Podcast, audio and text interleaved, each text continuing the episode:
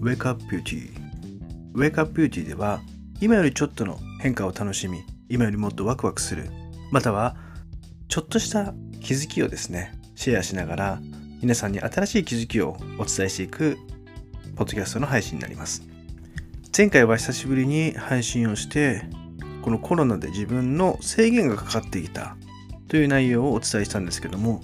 今回ご紹介するのはファッションスナップというですねサイトにとっても勉強になる記事がありましたのでご紹介させていただきたいと思います。そのタイトルとはファッションとパンデミック終わらない世界を生きるためにというまさに今必要なリスナーの方が少しでも知識が増えるような配信をしていきます。こちらの記事の掲載はコムデ・ゲルソンを経て現在は国内外のブランドプロデュースやリブラディングデザインコンサルティングなどを行っている株式会社クラインシュタインの代表でもあります小石祐介さんという方が書いた記事になりますとっても面白いのでちょっと紹介していきますねまずですねファッションとこの感染病の歴史から学んでいくんですけどもこの新型コロナウイルスの収束後ファッション業界どう変わるのかと。そして今までの感染症とファッションの歴史をちょっと学んでいくというところから面白いなと思っていきます。でこの感染症と社会の動きっていうのがですねグローバル化することによって起こる薬剤だと言われております。そしてまた歴史とファッションと無縁ではないということをここではお伝えしてます。世界人口の約20%が命を落としたと言われる重要戦記のペスト。これはですね古来の現在から至るまでのラグジュアリーファッションに欠かせないシルク。シルクってありますよね。シルクがですね中国中東欧州っていう陸路を結んだシルクロードを通じて伝染していったと言われてるんですよね。へえって思いましたねこれは。あそうなんだって僕全然知らなかったですね。でまたコルセットを女性から解放したと言われて有名なポール・ポワレさんもですね100年前に猛威を振るったスペイン風。邪よく出てきますよね。100年前。スペイン風。邪で、えスペイン風邪はですね、世界の人口約30%が感染して、4000万人から1億人が命を落としたと言われてます。1億人ってやばくないですか？日本の人口ぐらいですよね。そしてスペイン風邪と言われてるのも、実際第一次世界大戦が、米兵が欧州遠征でヨーロッパに移動したことによって拡散されたというのが一説なんですって。で、このパンデミックの収束には約、なんと3年も要したと言われてるんですよね。すごいですよね。まあその時の医療と今の医療とはちょっと100年あるので全然違いますけども、それでも欧州に米兵が行ったことによって感染拡大が広がったというふうに見られていると。そして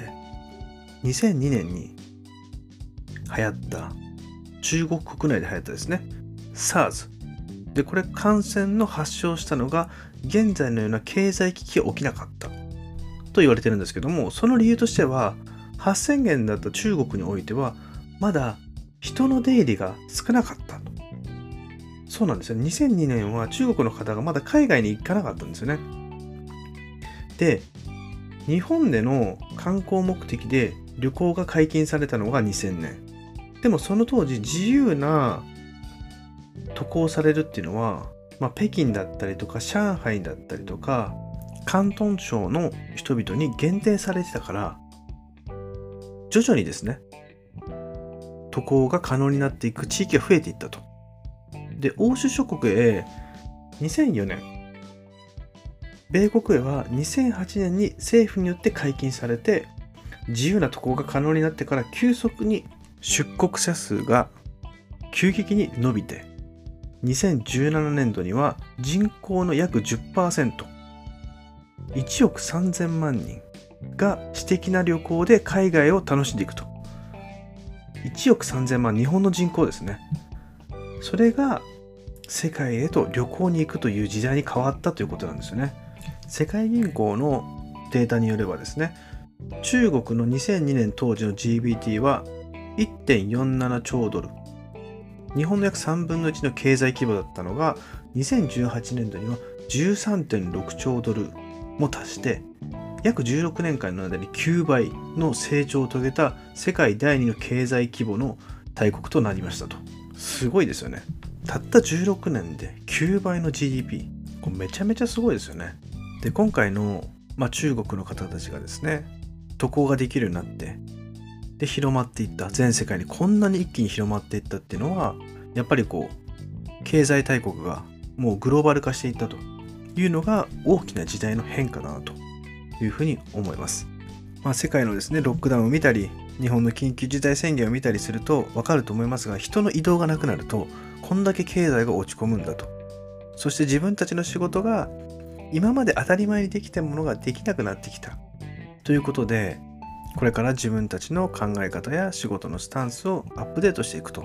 いういい機会だなと。で、この感染症とファッションの記事からですね、本当にすごい大きないいヒントが得られました。さあ、今回の Wake Up Beauty の配信はいかがだったでしょうかまとめていくと、このファッションと感染症っていうのは密接な関わりがあるというところをですね、僕も今回この記事を見て初めて知りました。シルクロードを通してペストが流行ったり米兵が欧州に行くという人の流れによってスペイン風邪が大流行したり SARS や MERS が世界的に広まらなかったのも中国の人の移動があまりなかったからと今回はもう中国の方は渡航するいろんな国に飛び回っていくと。そういうことで一気に広まっていたというもう本当にこの歴史史とファッションと時代背景っていうのをですね学ぶと未来がちょっとずつ見えてくるような気がします。さあまたですね新しい記事だったりとかいろんな情報をですね取り入れながらそしてリスナーの皆様に少しでもいい学びやヒント気づきをお伝えしていければなと思いますので次回の配信も楽しみにしておいてください。それではまたさよなら。